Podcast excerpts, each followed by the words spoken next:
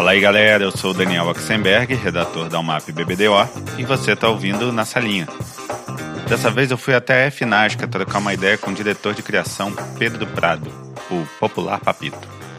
Depois de passar por algumas agências no Rio de Janeiro, como G-Staff, Casa de Criação e Macan Erickson, o Papito chegou na FNASCA, onde segue firme e forte há 14 anos. 11 deles com o mesmo dupla, Rodrigo Castellari. Nesse período, Papito fez trabalhos incríveis para a Skoll, Nike, Leica, Honda, D&D e um monte de outros clientes, colecionando todos os prêmios nacionais e internacionais do nosso mercado. Vamos nessa? Eu e Pedro Prado, vulgo Papito, na salinha. Todo mundo começa com a mesma pergunta de onde você veio e tudo, mas com você eu vou começar com uma, um, um pouco diferente. Não de onde você veio, mas de onde veio o Papito. O Papito, o Papito veio para me salvar de chamar P em São Paulo.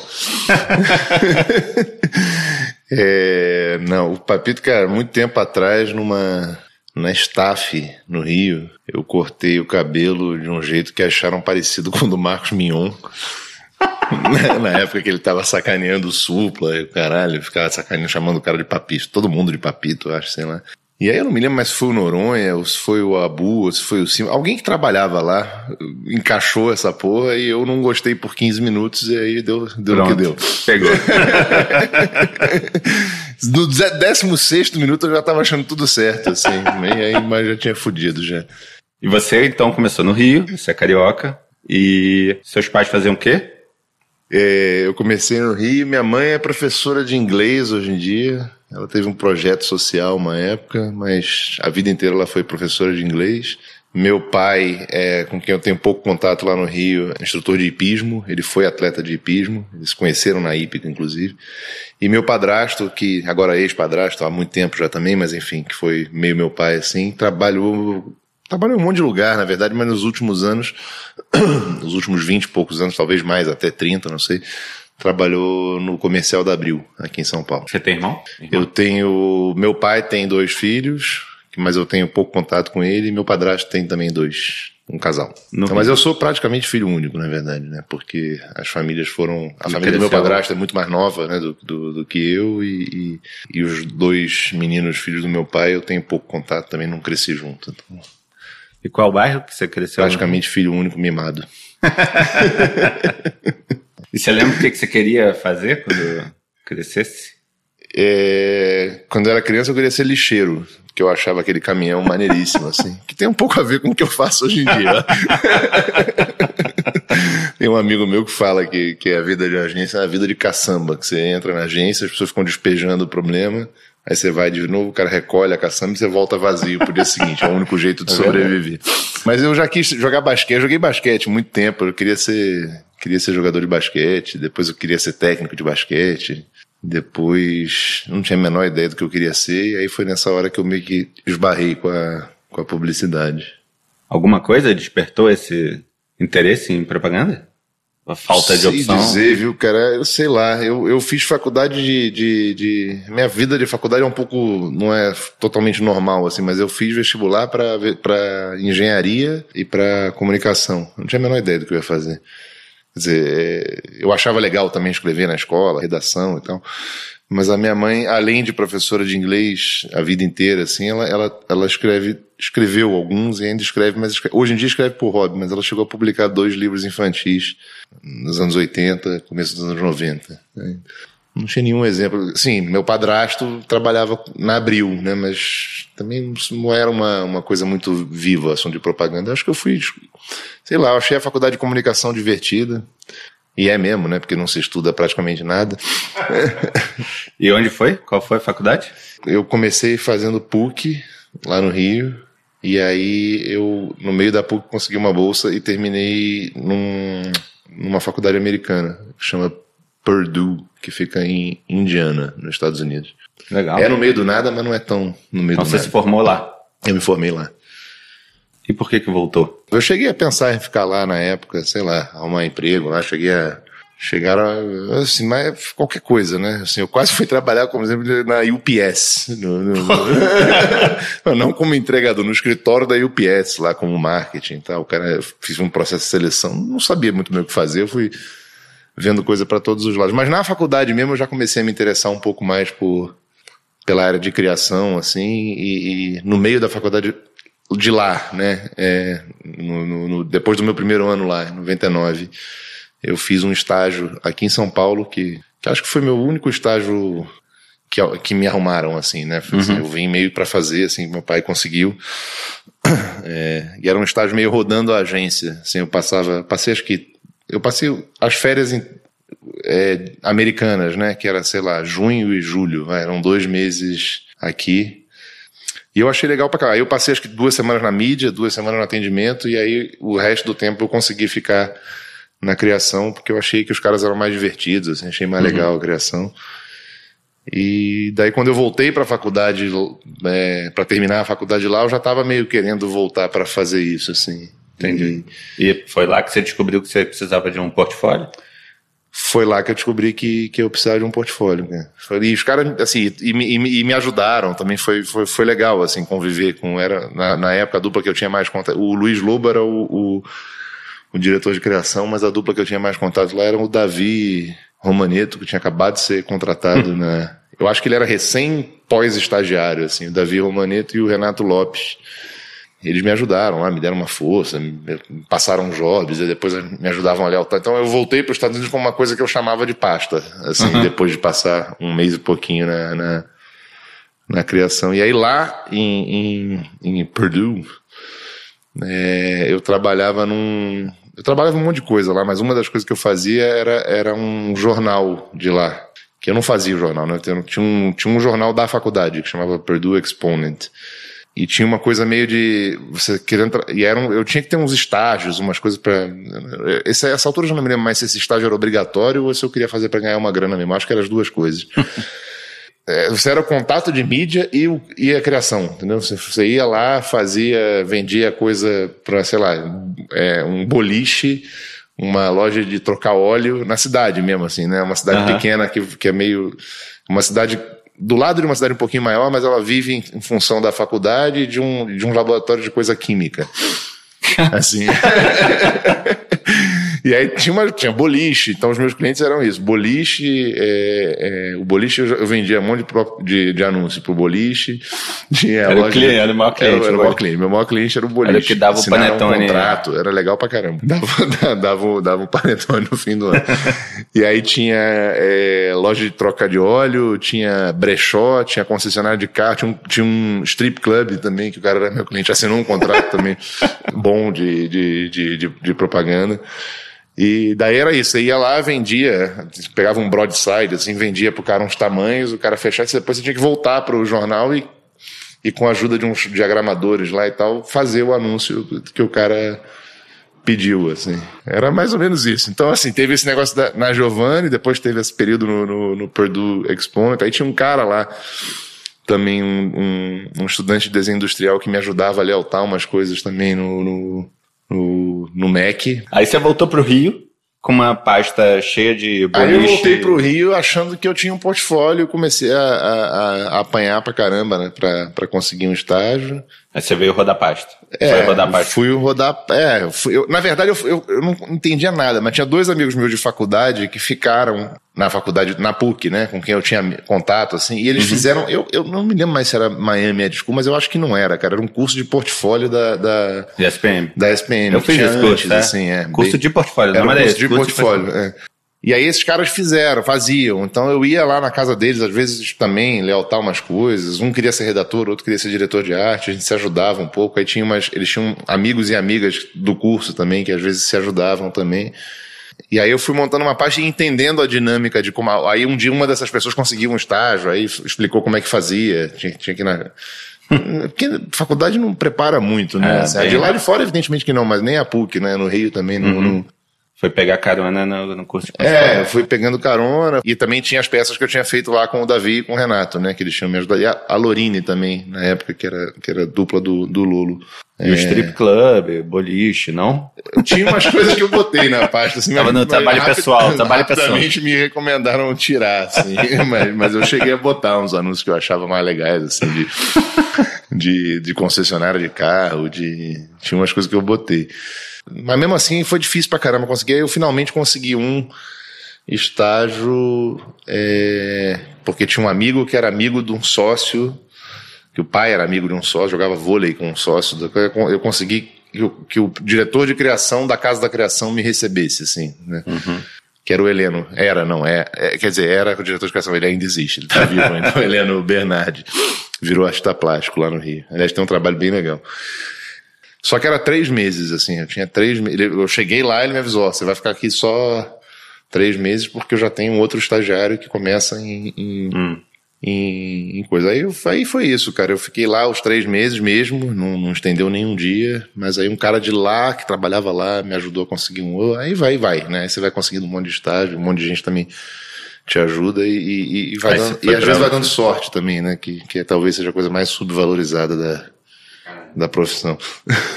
Não, verdade. Depende muito de é. sorte. É. Timing de mostrar na hora certa para a pessoa certa. É. Ah, e, e, e, mas, assim, bastante gente é, é, te ajuda também, assim, né? Nesse, nesse, nesse começo, assim, que eu acho legal também. Acho que até hoje ainda existe um pouco isso de uma. É. Quando você acha que uma pessoa é legal ou tem talento, então você tenta de alguma maneira porque acho que fizeram com você também. Acho que é meio que um jeito, um jeito legal de, fula, de furar o, o bloqueio. Assim. Você lembra de alguma pior experiência mostrando pasta? Sem citar nomes, lógico. É, lembro, le, lembro. Eu já desci, já lembro. Assim, algumas foram. É muito. É difícil pra caramba mostrar pasta, que é um negócio meio íntimo, né? Você, você, você não tem intimidade nenhuma com a pessoa, e mesmo que você tenha, você ah. também não tem para aquilo.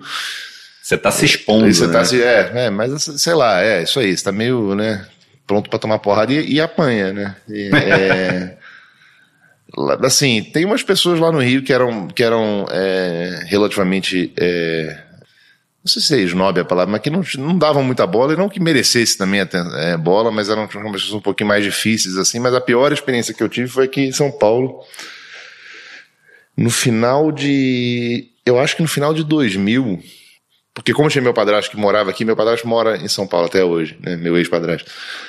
E minha pasta estava super começando mesmo, assim, né?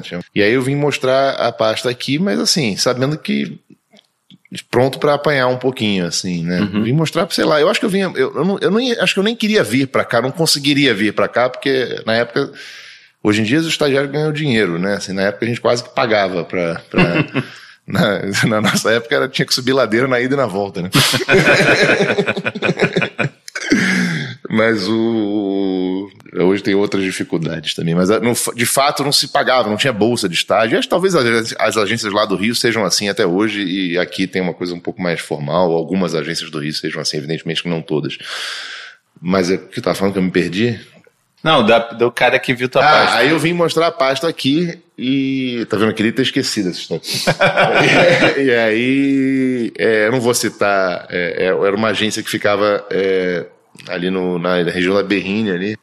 E era uma agência legal, assim, que eu tinha conseguido finalmente. Você vinha para cá com ficha de orelhão, né? Assim, era isso, assim. A dinâmica era, era seria com, você vinha com um saquinho de ficha de orelhão, é, um cartão de, de ônibus e, e você ficava tentando ligar para as pessoas. É, alguém já tinha feito isso, tinha me ensinado a fazer isso. Eu não, não inventei esse método.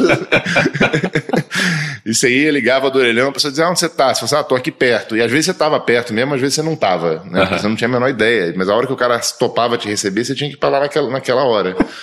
E o trânsito daqui é uma merda, eu atrasei. Porque eu não, não tinha a menor ideia de onde eu estava, de para onde uhum. eu tinha que ir.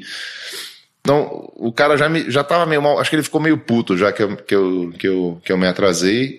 Mas ele entrou falando, pô, a gente não tinha combinado tal hora e tal. Então, assim, já não foi legal na, na origem, assim. Mas, enfim, aí depois piorou muito. e terminou com ele dizendo que se eu acho que mais gente já ouviu isso, mas assim, ele perguntando se eu tinha certeza que era isso que eu queria fazer, porque, porque ele achava que não tinha muita salvação nada da pasta, ele não gostava de nada, é, não gostava dos raciocínios, não gostava. Assim, eu acho que no fundo, até, sei lá, no, na, eu, eu, desci o elevador, eram 30 e poucos andares, eu desci chorando os 30 e poucos andares, assim, mas, mas no fundo eu acho que o cara tava querendo me ajudar, mas de um jeito tosco, sabe? De um jeito meio ignorante. Eu acho que ele tava querendo me dizer que. Porque ele dizia assim: ah, tem algum redator que você goste no Rio, vê o trabalho do cara. Assim, não é que ele não tenha dado dicas é, que foram úteis, assim. Uhum. Mas foi devastadora, assim. Então, não sei nem se eu, se eu tenho raiva, sei lá, não sei, não sei muito bem como como, ah, como categorizar essa experiência. É. Mas na, na, na, época, e se eu pensar no que o cara falou, o cara foi um babaca mesmo. É. é às vezes pegou o cara de um dia ruim também, é. o cliente reprovou a campanha. É, nem que ele não tenha sido no conteúdo, na forma ele foi, foi, foi bem babaca. Assim. É muito pessoal, né, cara, é, é esse negócio. E assim, e na verdade, é, é, sei lá, eu acho que é um, um dos problemas dessa profissão é esse, assim, né, que a gente vende opinião como se fosse verdade, né, assim, então ninguém sabe, né. A gente uhum. acha. É, não tem receita. Não tem. a gente acha e vai achando, né? Essa experiência, ah. sei lá, o feeling. É, e você vê também co coisas que funcionam, coisas que não funcionam. Ao contrário do que diz o Facebook, não é matemática. É, não é, não é, não, não é matemática, não é matemática de seis segundos. É. Mas eu acho também que que é, o nível dos portfólios, na média, melhorou muito, né? Assim, por é. causa de todos esses cursos, todas essas especializações, o que o que, por um lado, é ótimo para quem está vendo, por outro, fica difícil também, né? Porque eles são meio. Eles estão meio padronizados, é, assim, né? De, tem esse lado ruim também, né? Acaba ficando meio. Acaba é, criando uma fórmula, assim, também. É, né? tem, um, tem um pouco de, de, de fórmula, né? Assim, mas eles são mais é, reflexo dos portfólios, né? É, não os estudantes. E, mas porque eles são obrigados a fazer assim, é assim que eles conseguem uhum. estágio, eu acho eles são mais reflexo do que está na moda no mercado do que, do que é. de raciocínios de fato, assim, né? É. De, de, de, tentativas de coisas diferentes e novas. E... Mas como é que você foi parar na Macan? Nessa vez que eu fui e desci chorando, é, eu fui na W e porque alguém me indicou e falei com a Joana, Joana Monteiro, né? Então, e aí a Joana é, é, me recebeu e o Rui, que era o diretor de criação da época, lá, Rui Lindenberg, ele tinha uns programas de estágio de um mês. E era exatamente um mês. A pessoa vinha, e eu fiquei um pouquinho mais porque eu peguei o período do carnaval. Mas era um mês e embora, um mês e embora, um mês e embora. A W Brasil era assim, né? E aí a Joana foi com a minha cara, acho, porque o portfólio era aquele mesmo que tinha sido estraçalhado no. no, no, no uhum. Ou gostou de fato de algum trabalho, deve, assim, gostou dos trabalhos, foi, resolveu ser legal e, e conseguiu que o Rui me agendasse para janeiro e na Doctor tinha essa história do recesso de 20 dias. E aí eu fui pedir na Doctor mais 10, porque eu tinha conseguido um estágio, eu achava que ia ser legal, né? Eu na Doctor já estava também estagiando, mas com um monte de gente legal, mas sem ganhar um tostão também, assim como foi na W também, sem ganhar um tostão. E eu achei que tudo bem, né? Pô, assim, a gente recebia ticket e o ticket estava atrasado três meses. E aí eu achei que tudo bem. Eu entrei para falar com, com, com, com, um dos sócios lá da Doctor e o cara praticamente não, não me demitiu, assim, mas praticamente deixou entender que, que eu podia ir e ficar. Que se era para pedir mais férias, hum. entendeu? Era melhor ficar por, por lá e tal. Mas aí eu fui, fui e resolvi fazer mesmo assim o estágio. Assim, pelo menos é como eu me lembro, tá? não sei se foi assim que aconteceu. Depois a gente vai entrevistar o cara da Doctor lá pra saber a versão dele dessa história. Não, eu acho que tudo bem. Eu peguei o cara num dia ruim também. O cara, enfim. E, e a Doctor teve um momento, é, no mínimo, curioso, vai, na propaganda carioca, total, especificamente. Total. É, pra quem não conhece, é bom falar é, que a Doctor é, era uma agência que foi meio... Folclórica. Um gente, assim. É, uma agência meio folclórica no Rio, os donos eram malucos pra caramba, eram... Ah. Mas dentro da maluquice eram pessoas inteligentes e faziam trabalhos legais. E, é, e formou uma equipe e, muito boa. E contratou muita gente que era legal e faziam as pessoas trabalharem de um jeito diferente, de um jeito, de um jeito novo. Ela fez muita coisa bizarra também, mas a, era um pouco também a, a, a era um pouco o, o, o, era todo mundo meio vamos tentar vai tentando é, essas coisas vamos ver o que, que dá certo o que, que não dá certo o que, que... E, e, sem dúvida nenhuma trabalhou um monte de gente é, legal pra caramba um monte de gente que continua no mercado até hoje tá, passou pela Doctor Daí o cara ficou meio assim, sem saber como lidar com a questão, e aí eu resolvi ir. Eu sei que eu resolvi vir para São Paulo e fiquei aqui um mês e meio. Quando eu voltei, eu já não tinha mais aquele estágio da Doctor. O da, o da W foi super legal, mas de fato acabou na data que tinha que acabar. Aí eu voltei para o Rio, fiquei um tempinho procurando de novo, é, rodando pasta e consegui ir para staff. Fiquei pouquíssimo tempo e fui, voltei para Casa Criação. Aí pela primeira vez como contratado. Foi a primeira vez que eu fui. Que eu era... Aí eu acho que eu fiquei na Casa Criação um ano e pouco e recebi uma proposta para ir para para Macan do Rio, que era um lugar também curiosíssimo, né, interessantíssimo. desenvolva, desenvolva, elabore. A Macana, ela é muito perto da Coca-Cola e da L'Oréal, e da, enfim, de, de, dos seus maiores clientes à época, né? e que é na Praia de Botafogo, que é um lugar esquisitíssimo do Rio de Janeiro. E a Macan é vizinha de prédio. Assim, tem um prédio que é o prédio da Macan, que é um prédio bonito, novo, moderno. É, só que o, o prédio vizinho da Macan, e assim é a Praia de Botafogo, é o Rajá. E o Rajá é um prédio no Rio de Janeiro que, que é um desses prédios de, de 40 apartamentos por apartamento. É, é um prédio que, que é sede da torcida jovem do Botafogo. É, tem uma máfia que controla o prédio. Talvez, talvez eles me persigam por estar falando isso ao vivo aqui. o pessoal do Rajá. E onde, onde tem uma história é, famosa que, que um cara foi atropelado no nono andar. Né? porque, porque tem uma oficina de desmanche de moto no nono andar do Rajá. E aí um dia estavam testando uma moto, o cara foi pegar o jornal fora de casa e, e foi atropelado e, e veio a óbito. É... Como é que explica isso? Então né? é isso, é um lugar muito pitoresco que, assim, a, a Macan era, é uma, era na época também uma, uma, uma estrutura engraçada, assim, entre que ela misturava gente que estava lá 20 anos e as pessoas tinham lá, as pessoas que estavam lá 20 anos não eram pessoas de criação, né? Tipo, a, a dona Lurdinha, que era a, a, a, telefonista da Macan, fez 50 anos de Macan enquanto eu estava lá. E ela era uma telefonista que não passava a ligação. Né? Você ligava lá, ele falou, queria falar com o Oxenberg, por favor. O ramal dele é 3794. Pá, desligava o telefone. então era uma agência curiosa, assim, que tinha essa, essa coisa, tinha as donas Lurdinhas e tinha, é, e tinha uma, um pedaço que era mais a agência de propaganda também.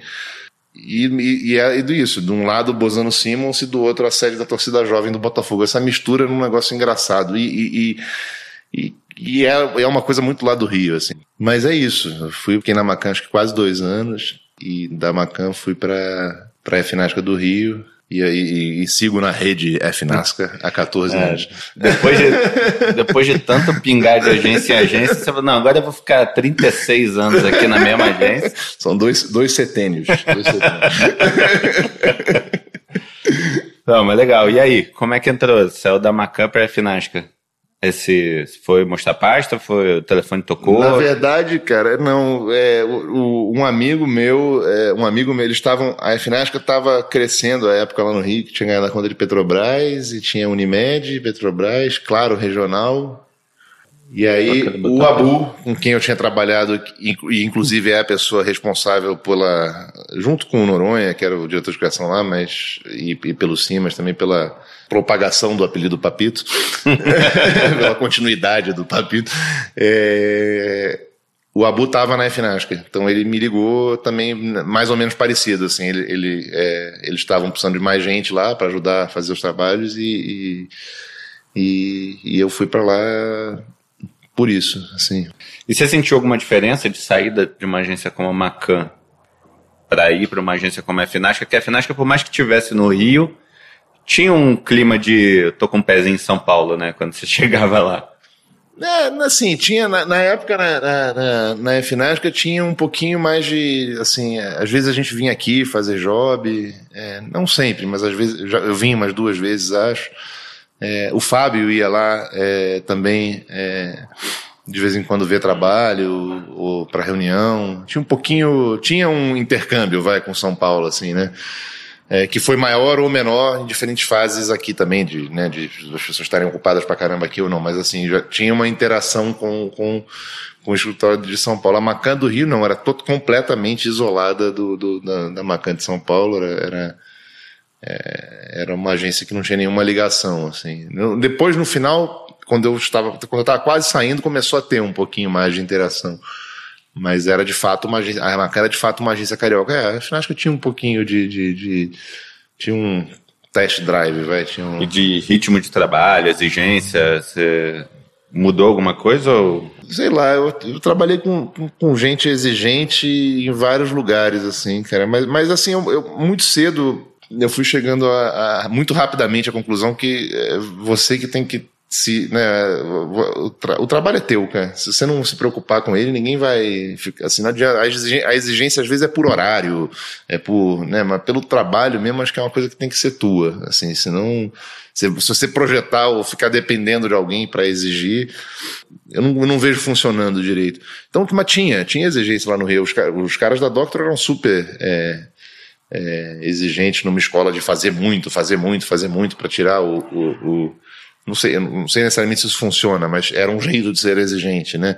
Eu já trabalhei em agência que era exigente com horário, tinha agência que, que o Rio tem uma coisa que aqui não tem tanto, em São Paulo, pelo menos eu não convivo tanto com isso, óbvio que tem também, mas o, o Rio, o mercado inteiro do Rio, à época era muito de varejo, né? Então é tudo ah. muito rápido, é tudo muito, é, isso, Casa da Criação, Doctor, Staff, Macan era um pouco menos, mas todas essas agências menores no Rio tinham é, supermercado, é, concessionário de carro, shopping, é, shopping, tinha um monte de coisa que era semanal e algumas coisas que eram diárias. Então era todo mundo meio mutirão fazendo é. o, o, anúncio que sobrevivesse era o que saía no jornal no, no dia seguinte. Era muito assim com carro e na staff especificamente com o supermercado Zona Sul lá também. Então o ritmo no Rio era bem acelerado, assim, também não era, não era é, mas, evidentemente, tem uma coisa às vezes meio sazonal, né? Tem período super, é igual, acho que em qualquer lugar. Ah, a Finasca tinha um, um, uma exigência do russo, né? Tinha, tinha, tinha. Lembra do tinha. russo falando aquele jeitinho dele, calminho, falando: Ah, eu acho melhor a gente dar um gás no fim de semana para começar a segunda tranquilo. Porra, mas todo mundo pensa, cara, não era para ser o contrário. Não tá, não tá é, fechando essa tinha conta. uma coisa de, de, de porque tinha uma é, é, tinha uma um, um, apreço vai pela, pela pelo trabalho daqui de São Paulo e acho que a gente sei lá tentava fazer coisas também é, legais e, manter o nível né evidentemente com com às vezes com menos grana tinha tinha uma coisa de se de se puxar assim o russo era era tinha essas peculiaridades mesmo assim. mas eu adoro adoro o russo não demais, demais. E quando você chegou à conclusão que você tinha que vir para São Paulo? Eu tinha tido uma proposta para vir para São Paulo, uma proposta que nunca aconteceu, aliás, uma história esquisitíssima, mas eu tinha tido uma, uma suposta proposta para vir para São Paulo quando eu estava na Macan tentando encurtar muito a história, assim, uma pessoa me contratou e depois nunca mais apareceu. Assim, Porra. Acho que esse foi mais babaca que o, é, da pasta. E eu, por sorte, é, não pedi demissão na Macan, porque eu tava afim de vir, o cara tinha feito uma proposta legal e tal, mas eu, alguma coisa eu achei esquisita e eu não, não, quis, não quis falar na Macan ainda. Assim. Uhum. E aí o cara sumiu, sumiu, nunca mais apareceu. E então eu tinha tido um, sei lá, tinha achado legal, interessante, já tinha vindo mostrar a pasta aqui, tinha achado as agências legais, o trabalho era bacana, era legal também, parecia ser, sei lá, parecia ser maior que o do Rio, parecia ser um movimento meio natural. Eu tinha essa facilidade de ter meu padrasto aqui, então eu tinha onde, sei lá, provisoriamente uhum. dormir se precisasse e tal. E aí eu comecei a me interessar pelo assunto, sim, e, e aí em algum momento lá na FNASC acabou rolando de vir para cá. Não me lembro mais em final, acho que foi no final de 2000, 2007. Quando vocês estavam lá, eu acho. É, sim. É. Bom, aí você veio para São Paulo, é São Paulo. Aí, aí eu vim para cá em 2000 e, em 2008 Aí, na época aqui, cara, o Caçu tinha acabado de sair. É, eu fiquei um pouquinho, um tempinho duplando com o Marco Monteiro. Uhum. Com o Marcão, em tese ainda iam contratar um dupla para ele e um para mim. Só que aí o Marcão acabou saindo, foi para o MAP. E daí teve uma mudança de dupla e eu fui duplar com, com o Castellari, com quem duplo até hoje, há 10 anos. E deu uma intimidada? Sair da, da Finasca do Rio para ir para a Finasca de São Paulo, outros clientes, outras verbas, ah, outros deu, jogos? deu, deu bastante, sim. Ah, e era, e, e, era legal trabalhar com o Fábio, com o Edu, assim, era um pouco intimidador, assim, também, Lineu também. Mas é difícil que você tá meio sozinho. Eu trabalhava num lugar que eu tinha muita intimidade com todo mundo, né? Assim, são meus amigos até hoje, né? O Russo, o Bubu, é, as pessoas com quem eu entrei lá, né, uhum. né? Então é um lugar que eu tinha, estava um pouco em casa. Aí você vai para outro lugar é completamente diferente, né? De, de, de, e todos os outros que foram aparecendo caminhos. É um lugar, é um lugar próximo, né? A criação uhum. era perto, era uma uhum. mesa só, todo mundo se falava o dia inteiro. É, brincava um com outros, era, era, um negócio pequeno, né? Assim, a agência do Rio, acho que na, no auge da agência do Rio foram 40 e poucas pessoas, então era uma agência menor mesmo. e tudo mais pertinho e tal. E aqui, pô, é grande, né? Tem e tem um monte de gente que você conhece de anuário, assim, né? sei lá, é legal. É, mas foi legal, cara. Foi, foi, como te falei, foi super bem recebido. Acho que uma das grandes virtudes do, do Fábio e, e, do Edu nesses anos todos foram ter contratado gente legal, assim. Gente bom caráter, gente, gente fina. Assim.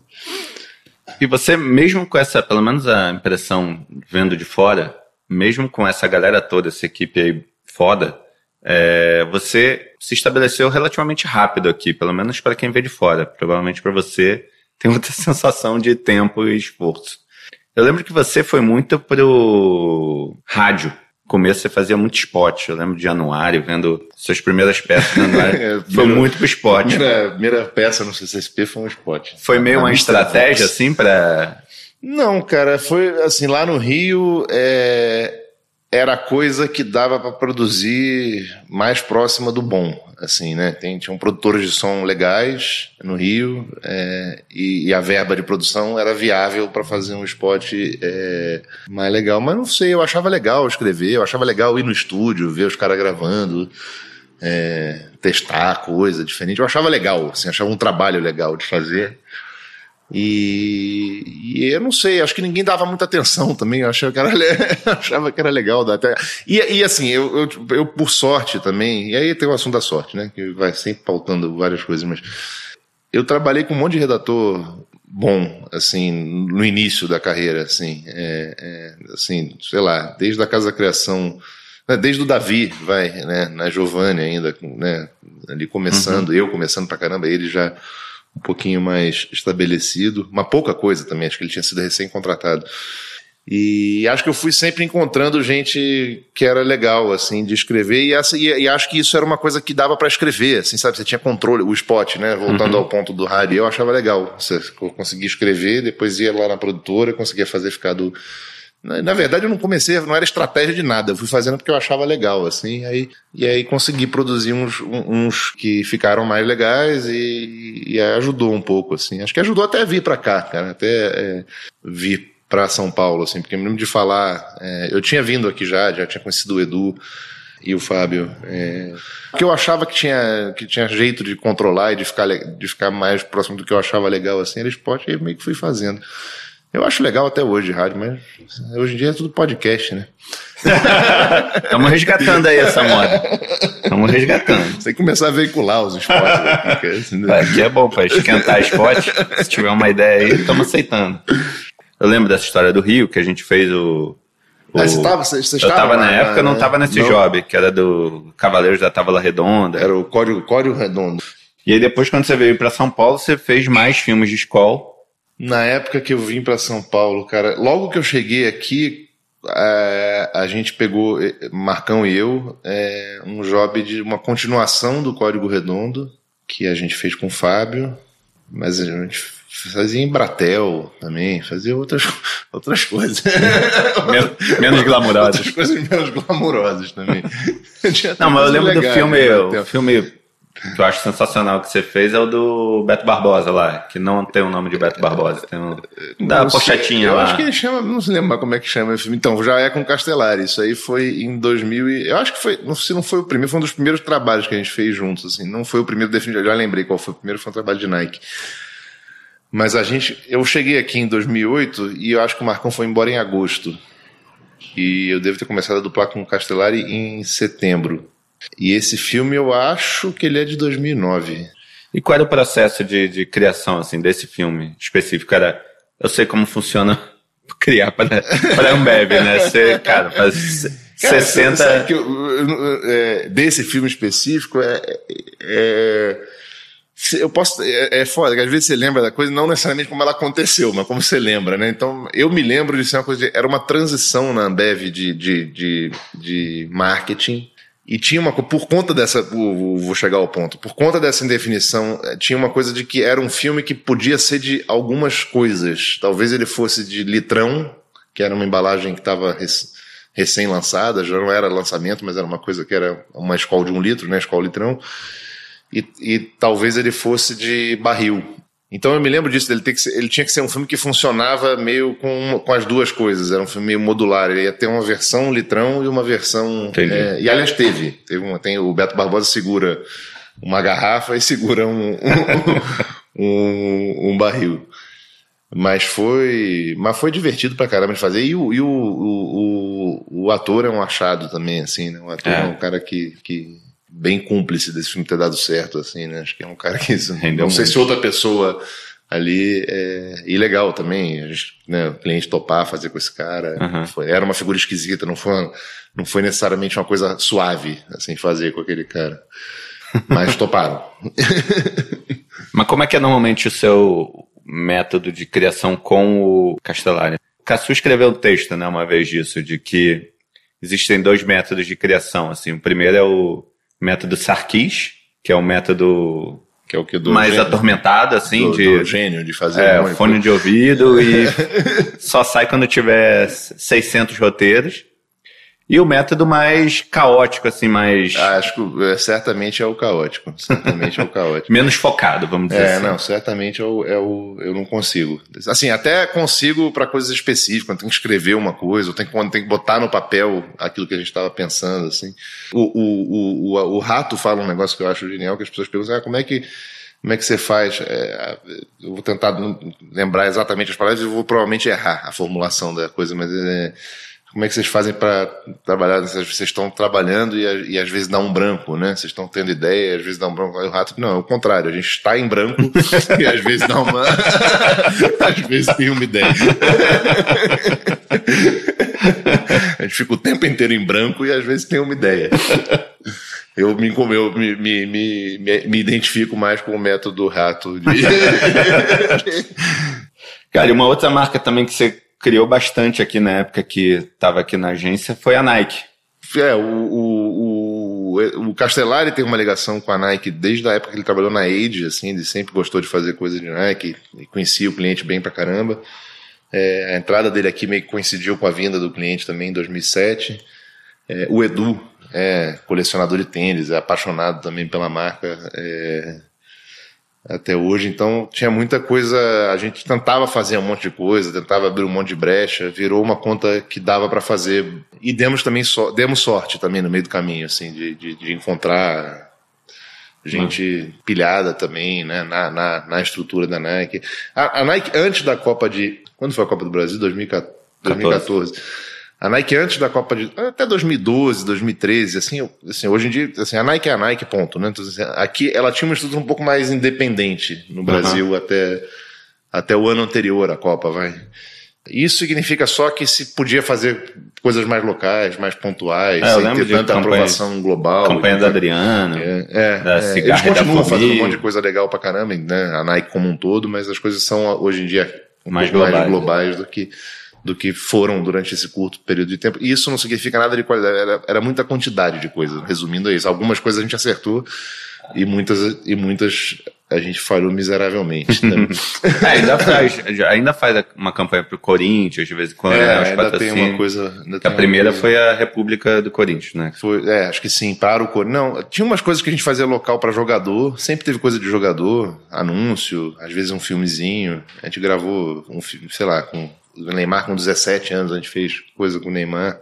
Mas acho que a primeira campanha grande que a gente fez aqui de Nike assim foi a do da República do Corinthians, que também só existe graças a um monte de gente também. É, é, Bri, Fábio Brígido, o João Lineu, é, a obsessão do João Lineu por fazer, e corintiano também, João Lineu, e o uhum. Brígido, os dois corintianos, Castellari, Edu, Mari Borga, um monte de gente trabalhou também para botar essa campanha de PEC, assim, é, e é um trabalho que a gente ficou bem, bem feliz na, na, na época, assim, de ter conseguido fazer. Tinha muita coisa junto ali. É, né? o Lineu ficava desenhando filigrama, filig, é, filigrama, que fala? Filigrama, filigrama de nota do Corinthians, que era o dinheiro da República do Corinthians. O Lineu ficava lá desenhando as coisas. e aí outra conta também que deu muita alegria para vocês e até hoje dá, Laika, o GNAD, Pinacoteca, outras contas menores, assim, que parecem ser umas contas mais de. mais soltas, assim, né? Vamos dizer assim. Menos processo. Menos, é, menos processo. É, em que vocês que têm mais liberdade para fazer de um jeito que vocês acreditam É, mais, mais uma vvez, cara, é, é, lá que uma, uma né, teve uma história construída aqui dentro, um cliente super legal também, Luiz Marinho. Pinacoteca, né, que é uma conta que está aqui dentro há alguns anos também, que, que, é uma conta que, que a gente consegue fazer algumas coisas legais também. E DND que foi um negócio que veio, assim, Castellari foi jurado lá um ano, e aí os caras conversaram com ele, e aí resolveram passar um job, e a gente acho que se não me engano já fiz três vezes campanha para eles também. E, e, assim, a, a, gente acha legal pra caramba fazer para eles, né? é uma instituição que a gente gosta pra caramba também. É. Mas dá uma sensação de que são contas que vocês têm, vocês buscam um, um trabalho mais global, assim, não necessariamente para prêmio, não, não só para prêmio mas um, um, trabalho mais universal, assim, que tem potencial para ser reconhecido por prêmio. E tem isso também, né? É, é, é, um pouco sim. A gente, sei lá, eu acho que. Vocês sentiam lá, falta disso, assim? Essa... Acho que sim. Talvez tenha sido uma coisa um pouco para suprir uma carência de, com a saída da Nike, né? O trabalho de escola é muito brasileiro, né? Assim, ele é uma coisa muito. Tem que ser. Tem que ser, e é desse jeito. E uma consequência disso, eu não acho isso bom nem ruim. É uma consequência que ele não é um trabalho que é, na imensa maioria das coisas, ele não é um trabalho traduzível, né? Uhum. Então ele, ele não é, como regra, um trabalho reconhecido em festivais internacionais de, de, de publicidade, né? Falando do mundo mais global. A gente conhece as campanhas de Bud Light, mas eles não conhecem as campanhas de, de, de, de né? Então acho que sim, dá um pouquinho de vazão, de, de, de, de fazer umas coisas para fora, apesar de que um dos motivos que o Zinedi gosta de fazer coisa com a gente é pegando, pegar um pouquinho mais de coisa daqui também. É... Mas não sei, cara, eu acho, acho, sei lá, eu acho legal fazer um monte de coisa. Acho legal fazer coisa variada. Eu acho, não consigo me ver, pelo menos hoje, trabalhando para um cliente só. E como é que foi o, a mudança para diretor de criação? acho que na medida do possível foi na boa, mas é, é outra. Você buscou isso? Ou... Não. Um misto de sim. É, um pouco sim. Foi um pouco também. Acho que a gente estava aqui meio já, de alguma maneira, tentando buscar esse espaço aqui dentro também. Eu, Castellari e eu. Eu não me lembro, para te falar a verdade, como é que foi a parte prática do assunto. Uhum. Mas em algum momento virou. Acho que o Edu também achava que seria legal, na época, Fábio e Edu, ter mais gente. A agência estava, é, num momento, fazendo muita coisa, e muita coisa de Nike, muita coisa de escola, e acho que de alguma maneira seria legal para a agência ter mais gente olhando o trabalho, assim. E mudou alguma coisa? Então, muda, né? Muda um pouco. Uma coisa é você tem menos tempo, né, para fazer algumas coisas, tem que ser um pouquinho mais rápido. É você tem mais é, não é não é respeitar entender jeitos diferentes de trabalhar você tem contato com outros né você fica, quando você está como dupla você fica muito né, fechado ali né na, na tua dupla eventualmente fazendo trabalho com alguém mais mas assim geralmente é uma coisa meio que se encontra uma dinâmica e se opera sempre nessa dinâmica. Né? Uhum. Né? Imagina no caso, né, a gente trabalha junto há 11 anos, a gente tem uma dinâmica e funciona, né? Assim, a gente não se matou até hoje. Funciona é, para os dois, né? Então, assim, é, e é muito específica, né? Daquela, quando você começa a ter contato com outro jeito de trabalhar, então tem uma coisa um pouco de se adaptar e ver outros jeitos e respeitar outras idiosincrasias e outros jeitos de trabalhar, e, uhum. que, que eu acho legal pra caramba também. Mas, mas não é, é não é uma coisa assim, não é é diferente o trabalho assim. De um dia para o outro muda, assim, demora um pouquinho a, a a entender a dinâmica. Assim, é. E você acha que o Papito redator gostaria de trabalhar com o Papito diretor de criação? Claro, pô, adoraria. Já me contratei várias vezes. Já aceitei a oferta, a minha oferta. Vai. Sei lá, cara, espero que sim, acho que sim. Acho que Acho que a gente, a, a, gente aprendeu aqui um pouco, né? Um pouco não, um muito, né? É, é que assim, a gente falou muito da Doctor, da, da staff, da, da FNASCA do Rio. E, eu, e óbvio, isso teve uma importância muito grande mesmo, mas assim, eu tô nesta casa, né? Nesse lugar há 11 anos, assim. E não tem como você não, né? Você convive diariamente, gente, com todas essas pessoas, a gente falou, Fábio, Edu, acho que o jeito de, de, de lidar com o trabalho, o jeito de lidar com, com com as pessoas, assim, acho que, sei lá, eu acho que eu tive sorte de ter os dois e poder, e o Castellari também, de alguma maneira, poder usar coisas dessas pessoas, assim, e jeitos de trabalhar deles, assim, que, que são legais, assim. É, a, a FNASCA é uma agência que acredita muito em, em liderar pelo exemplo, né? Parece. O Fábio é um cara que nunca deixou de criar. Não, o Fábio trabalha, tá lá agora criando.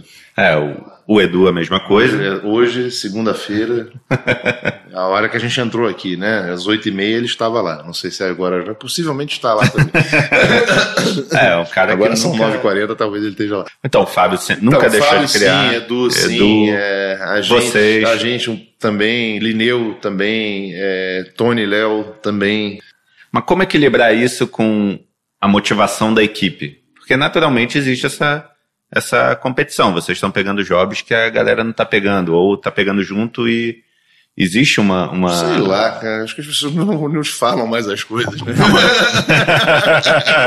Mas você já foi redator aqui. Não, não sei, então, é muito. É, eu nunca achei isso muito aqui. Tem, você tem uma dinâmica própria daqui que eu acho que. A gente, obviamente, tenta. É, é... Isso é uma coisa que demora um pouquinho também, acho, a, a entender, mas assim por ter convivido com o Fábio, com o Edu, com o Edu próximo, muito tempo com o Nike e tal, você vai entendendo que assim, pô, é, é, é, legal, dá prazer em ver as outras pessoas fazendo coisas legais também, sabe? Em ajudar de algum jeito, seja mudando um pouquinho a ideia, seja simplesmente pegando o que ela fez e ajudando a botar de pé, entendeu? De um jeito mais legal possível, assim que é uma transição, né? Quando você é dupla, você gosta, você gosta de fazer as coisas, né? Você, você começa a ter prazer com essa segunda coisa também, de, né, de ajudar as pessoas a fazer a botar de pé, eu acho que, que vai ficando mais fácil, assim. Então, eu não sei se é. Eu ainda gosto de sentar, fazer, a gente ainda faz, como, né, como o Fábio faz, Edu fazia e ainda faz lá na Widen, imagino.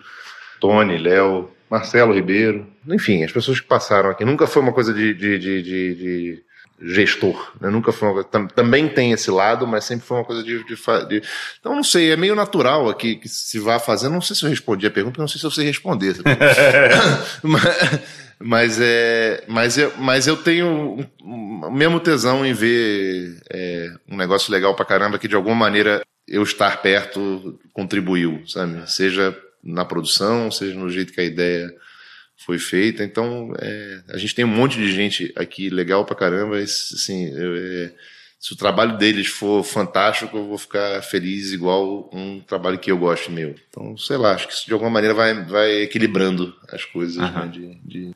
Ouvindo você falar, o Edu ainda é um cara muito forte, assim, né? A, a, presença do Edu, a influência do Edu em você. Não, na, minha, na minha vida teve muitas influências. Eu trabalhei com o Edu desses é, 11, 8, né? Uhum. É, é, tirando o Fábio, ele é o meu diretor de criação por mais tempo, uhum. assim, né? É, e Castellari agora, né? Que a gente está é, há seis que... anos né, como diretor de criação também.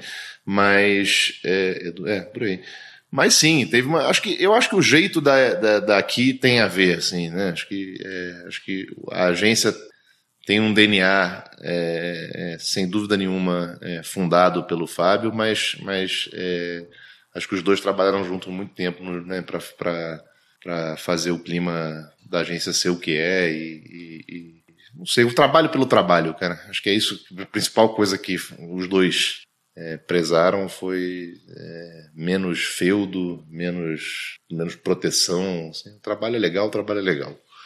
E a saída dele aumentou a responsabilidade para vocês ou vocês sentiu essa responsabilidade de puta agora? Sentiram, um cara que a gente gosta, gosta pra caramba até hoje, né? Mas que convivia, um criativo brilhante também, uhum. né? Igual é, tal, tal, qual o Fábio, né? Assim, são, são dois grandes criativos brasileiros. Era legal ter os dois. Evidentemente, quando você deixa de ter um no convívio diário, é, é, é, é você perde, né? Você, você, sente saudade, né? Você sente falta. Uhum. É, mas, cara, a vida vai indo, né? Também, assim, acho que não tem uma coisa. Se ficou mais difícil, ficou mais difícil por isso, porque a gente passou a, a não contar também com a opinião dele, basicamente, né? Sobretudo, na, sobretudo no momento em que a pessoa não está mais, né? Assim, uhum. né? No momento há dois, três anos atrás porque a gente podia usar, né? Mas a gente foi aprendendo a fazer isso com o Fábio também, com o Tony, com o Léo, com pessoas, com redatores e diretores de arte aqui. Você vai criando novas conexões, assim. Mas sem dúvida, assim, cara, eu acho que a gente é muito fruto, né, do jeito que a gente trabalha, tem muito a ver com as pessoas que a gente trabalhou, assim. Então, sem dúvida nenhuma, é, por uma questão de, de, de tempo, é, as três pessoas que mais influenciam o meu trabalho hoje em dia são é, Edu e Fábio, né? Assim. Hoje em dia trabalhar fora é uma possibilidade para todo mundo, né? Acho que é uma realidade, assim. Na, grande parte das pessoas tem essa vontade ou está aberto a isso de alguma maneira. Você já pensou nisso? E por que não foi até hoje? Já, já pensei, já, já quase fui algumas, já, já cogitei, né? Quase fui, já cogitei seriamente algumas vezes. É, mas eu, não sei, eu acho que um, acho que um misto de algumas coisas. Assim, primeiro, eu não tenho esse esse esse frisson, assim. Eu acho um negócio legal, mas depende muito do que é. Assim, eu tenho é, é, eu não tenho vontade de morar fora por morar fora, né? É, é, então é uma coisa que assim, não, ah, vamos para qualquer lugar, para qualquer coisa. Não tem muito isso. Pela experiência. De é, uma... pela experiência de vida, não tem essa vontade. Tem, tem um, também um, né, um, minha família está aqui, Antônia, Maria, tem um monte de coisa que está é, aqui. E, e, também não é, não é um movimento fácil, assim, né? Não é um movimento que, assim, ah, vamos assim, não tem mais, né? A gente não tem mais 20 anos de idade, você não pega tudo e vai, né? Não, não tem uma coisa. E eu nunca tive também, não teria essa vontade de pegar tudo e ir para qualquer coisa. Então isso já elimina um monte de, de, de coisa, né? Assim, de, de... 90%, né? Diria. Isso já elimina um monte de coisa. Eu já morei fora, então. É, é, é, morei em lugares diferentes dos Estados Unidos, com, com enfim. É, enfim. É, então, morar fora para ter uma experiência, pela experiência, não, não, não já tive. Assim, sabe? De, de, de, trabalhar com coisas diferentes, de conhecer gente diferente, cultura diferente.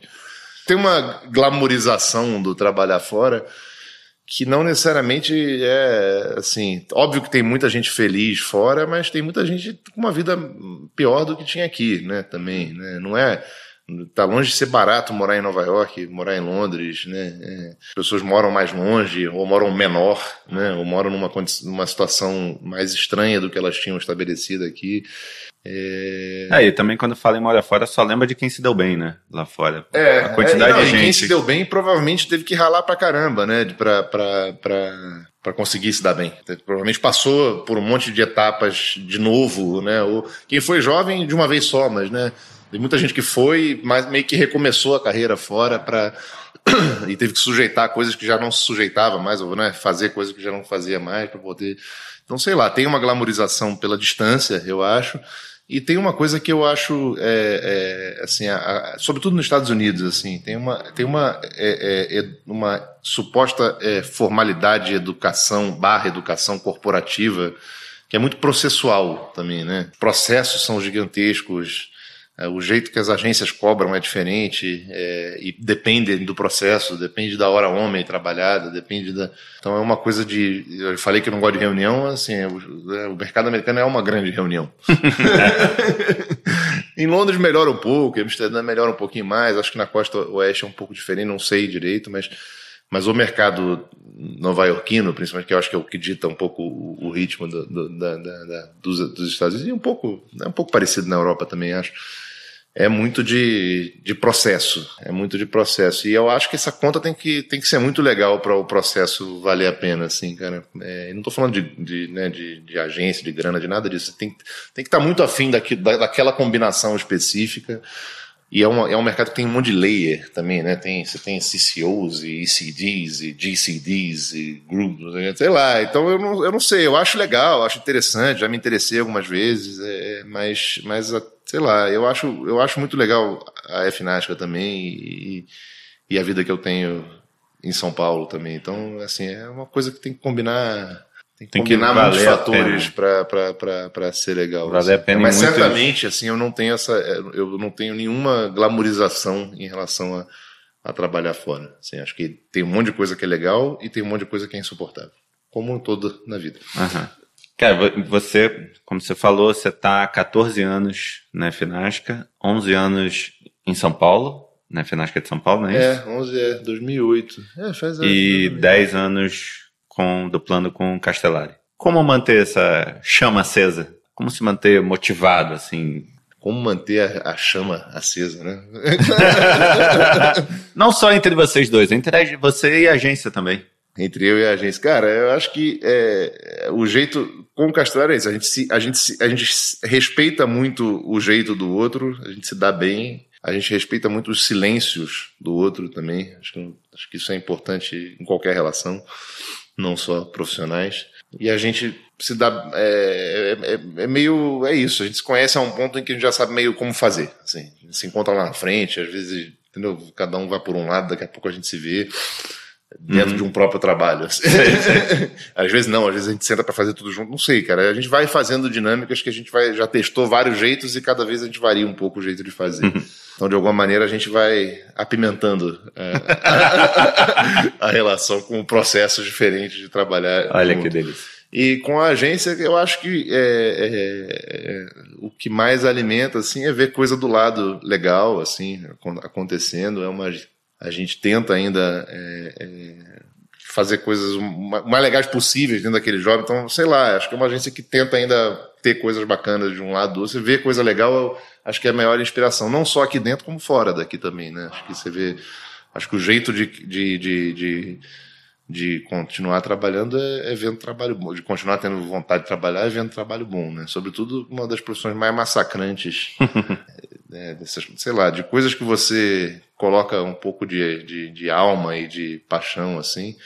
Eu não conheço nada que seja mais frustrante do que do que. É, e você, quando você acha que você ficou muito tempo na né, FNASC, você olha para o lado e tá o Fábio aí a sei lá Sim, quantos anos. A gente acabou de fazer 25 anos, né? Criando ainda. É, criando ainda. É, é, é, é, isso, cara. Mas assim, é, não é, não é uma. Às vezes você fica um pouco, mas, cara, sempre tem alguma coisa acontecendo é, aqui ou, ou, ou, ou, fora daqui que te ajuda a, a, a, a, se inspirar de novo e a, e e a encontrar o, um caminho no, no massacre sanguinolento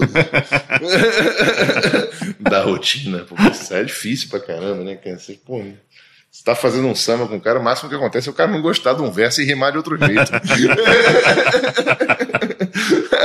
aqui não, cara. Aqui, pô, tem que voltar tudo 78 páginas de keynote na lixinha. Pô, por falar em samba, a gente não falou do, do Voltalice. Papito ele é, ele é puxador, fundador e puxador de um dos blocos do Carnaval do Rio mais legais, mais lotados. Não sei se ainda existe. Ainda existe? Ainda, ainda existe. Eu tô... O Voltalice começou em 2000 e... O Voltalice de Laranjeiras. 2005, acho que 2005. É, Essa mano, voz é... aí é puxador de, de bloco de carnaval. tá pensando o quê? Mano, eu tenho, eu tenho um dia de Ivete por ano. É, e volta sem voz total, né? É, mas a gente fez, é, acho que já tem 2000, são 14 anos já de bloco, acho, ou 15 anos de bloco. E às vezes, volta e meia a gente acha que vai ser o último, mas continua. mas é divertido pra caramba, cara. É, um, é assim, começou como uma coisa de amigos e tal, e a gente, e a gente vivia aquilo muito, assim, né? Você, com 20 anos de idade, tinha ensaio pra caramba, não sei o que. Hoje em dia é um negócio que todo mundo se encontra duas, três vezes por ano e já não se aguenta mais na quarta. Mas as três primeiras são bem legais. Cara, agora chegando na reta final mesmo, todos nós, assim, criativos, redatores, diretores de arte, a gente tem aqueles trabalhos que são os mais marcantes, assim, da nossa vida. Nem sempre é o mais premiado, muitas vezes não é, mas são os trabalhos que te marcaram de algum jeito. Ah, esse trabalho me botou num. me fez o meu chefe me olhar de outro jeito, ou me ajudou a ir de uma agência para outra. Ou me deu um puto orgulho mesmo, não, ninguém sabendo, assim. Queria saber de você, assim, entre três e cinco trabalhos que você acha que definiram a sua carreira, assim, diferentes etapas da sua carreira. Sei lá, teve um anúncio na Staff que foi talvez o primeiro anúncio que eu fiz, que, que era um anúncio que era um. Todo mundo já deve ter feito esse anúncio, mas eu nunca tinha feito. Então, para mim, ele era, ele era novo e eu não conhecia nenhum. Então, acho que ele não foi chupado, mas talvez seja. Era, ele transformava. Era, ele, era um, ele era um cabeçalho de, de classificados, assim, que, e, e que não vai dar para explicar sem desenhar, mas vou tentar. Ele era um cabeçalho de classificados que fazia. Tinha um quadradinho isolado no meio, como se fosse um organograma de, de, de, ah. de de empresa, né? De classificado uhum. de empresa. Então, é para uma, uma, coisa de gerente do Zona Sul. Você vê que estavam procurando um gerente no. chegou esse gerente do supermercado. É, é, chegou esse job. e acho que foi um job que me fez o, fez o diretor de criação na época olhar assim para mim, quem é esse garoto aí? Então, sei lá, deixa eu pensar aqui mais. Então, sei lá, esse aí, acho que os spots que você falou, acho, talvez é, é, campanha de spot para Mr. Vox que era uma produtora lá do Rio, que foi a primeira coisa que eu coloquei no Clube de Criação de São Paulo também, que e é isso, eu peguei o roteiro, era um cara que, com quem a gente trabalhava sempre, aí um dia você não quer fazer uma campanha pra gente também, pô, isso aqui. Você lembra como era? Não, não lembro de nenhum, cara. Bom, tá bom. Vocês procurem tinha, no anuário. Tinha, não, tinha um carro, eu, eu lembro, lembro sim. Pior que eu lembro. claro que você lembra. Não, não, eu lembro, mas eu não, eu não sei se eu quero contar, mas eu lembro. tá no anuário, cara. As pessoas é, vão achar. É, era uma. Era uma. Era a Iris Letielli, a falecida Iris Letielli, que a Iris Letielli era a voz do aeroporto do Galeão, do Rio de Janeiro, que era uma voz que falava. Flight 222 to Rio. Lembra dessa voz? Lembro, Não, porém e a gente. E a, era uma campanha, na verdade. O que entrou no, no Clube de Criação foi esse. Mas tinha com o Hernani Pires Ferreira, que era o locutor do Jockey. Tinha, tinha, uma, tinha umas pessoas, assim, uns locutores legais. E, mas enfim, o da, o da Esletiel era, era isso. Era ela falando: atenção, pamonha fresquinha. E ela fazia o texto da, da do carro da pamonha lá. Eu lembro disso. E a assinatura era, era alguma coisa como não adianta o roteiro certo com a produção errada, ou o texto, sei lá, não me lembro mais. e daí que mais? Acho que esse filme que a gente fez lá no Rio para a escola foi importante. Código Redondo. Código Redondo. Acho que o Beto Barbosa foi também legal pra caramba. Sei lá, via as coisas na rua, as pessoas falando do assunto, achava legal. Teve fantasia no carnaval, né? nego de pochete. É, caramba. Trabalhos para Nike também, esse do Corinthians também. O primeiro trabalho que eu fiz para Nike, eu me lembro pra caramba. Você, você falou, ah, qual foi, foi, o primeiro trabalho que eu fiz com Castellari também. Esse anúncio não ganhou nada, acho. Mas é um anúncio que eu gosto pra caramba dele até hoje. Enfim, é um, é um encarte de jornal com um sequencial de, de, de histórias de corrida narradas por um tênis de, de que era a 25 edição de, uma, de, um, de um tênis que chama Pegasus, que é um tênis de corrida da Nike. Legal. E aí, sei lá, marcou porque foi a primeira coisa que eu fiz com o Castellari, a primeira coisa que eu fiz pra Nike. Sei lá, cara. Mas tem um monte de coisa que, que, que eu acho legal. Tava falando isso outro dia aqui, que eu acho que a reputação de uma agência, mas acho que vale também pra um, um profissional de criação, não tá pelo que ele divulga, tá pelo que ele esconde, né? É construída, é construída pelo que ele esconde. Nesses anos todos, de Afinasca e antes de Afinasca, você trabalhou com muita gente legal pra cacete, muita gente boa pra cacete. Queria que você lembrasse, assim, passasse alguns dos conselhos que você ouviu, alguns aprendizados que você ouviu e que você pode passar para quem está na tua equipe hoje ou para quem está começando e ouvindo aqui você. Não sei se eu vou lembrar cronologicamente, mas aprendi aqui que o resultado é mais importante que o processo, que, sei lá, acho que é a agência aqui, né? Não tem babá, não tem, não tem ninguém falando para você fazer. É você que faz o, o, o paciente, ou alguém vai fazer no teu lugar. E isso é uma coisa que eu nunca ninguém me verbalizou totalmente, mas que eu vi acontecendo há 14 anos aqui. Isso é uma coisa, assim, não espera ninguém ser bedel ou inspetor. Aqui chama bedel, né? No Rio, no Rio inspetor. Não espera ninguém ser inspetor ou bedel do seu, do seu trabalho. Acho que isso é uma coisa que eu, que, que eu aprendi na prática. E, é, enfim, é delicado falar disso porque é uma coisa muito pessoal, né? Mas eu aprendi que pessoal para quem está começando, principalmente porque acho que tem a ver com a, com a situação de cada um e é muito particular isso, mas assim aprendi que dinheiro não é a coisa mais importante e aprendi com pessoas com quem eu trabalhei, assim, que, que eu via recusando proposta para ganhar mais numa agência pior e não iam. E eu falava, pô, quando você está entrando, isso é uma coisa meio né, não usual, né? Assim, pô, peraí, o cara vai te pagar mais fazer a mesma coisa, por que, que você não vai? Não, não, porque lá não é a coisa mais importante, assim. Aprendi que tudo vai dar certo, mas só precisa dar errado antes, algumas vezes. bom, bom. E por último, última pergunta: se você encontrasse o pequeno papito, não que você fosse pequeno algum dia, mas. O... Eu já fui menor, pequeno. é, o menos alto que... papito. começando e propaganda lá, saindo de Purdue. Que conselho que você daria para ele? Que conselho que eu daria, cara? Acho que paciência, que não é fácil às vezes, né? Assim, uma... Mas eu acho que a principal coisa, assim, é, é que eu falaria, e é uma coisa que é fácil, talvez, se perder um pouco no, no início da profissão, que é ter generosidade, reconhecer as pessoas que te ajudaram no ato. É, e, e, a gente está falando num mundo de ficha técnica, de autoria, né, de, de que é muito fácil, talvez, para quem está começando, querer capitalizar mais do que deve uma coisa que ficou legal. Né? Acho que lembra lembra das coisas, cara. Assim, lembra como é que a coisa aconteceu. Assim, acho que tem acho que tem coisa que que é, é mais legal ser, é mais, é mais justo e com o tempo vai chegar vai vai valer a pena ser mais generoso do que do que egoísta. E acho que isso vale para qualquer coisa. Tá? acho que isso também virou, já está virando um clichê, mas enfim, é, repetirei, que é não se levar tão a sério. Assim, acho que envolve grana, é um trabalho, sim, tem um monte de coisa que é séria desse negócio, como de qualquer outro negócio, né? Do, do, do, da medicina, a física quântica, da propaganda, ao meu sonho de infância, que era ser coletor de limpeza urbana. Isso é o que vem no cartão de visita. É, é cartão de visita. É, é, é, legal, cara, encarar a vida com um pouquinho mais de leveza, assim, as coisas, nada nada é tão definitivo assim, as coisas vão, vão acontecer, vão passar, vão, o maior problema do mundo vai virar menor no dia seguinte, e menor, e menor, e menor, e menor, porque, ou, ou porque ele vai diminuir, ou porque vai aparecer um, um maior. Trabalhar sério, mas não se levar tão a sério. Assim, sei lá, você tá ficando meio idiota já. É melhor parar de falar. Excelentes.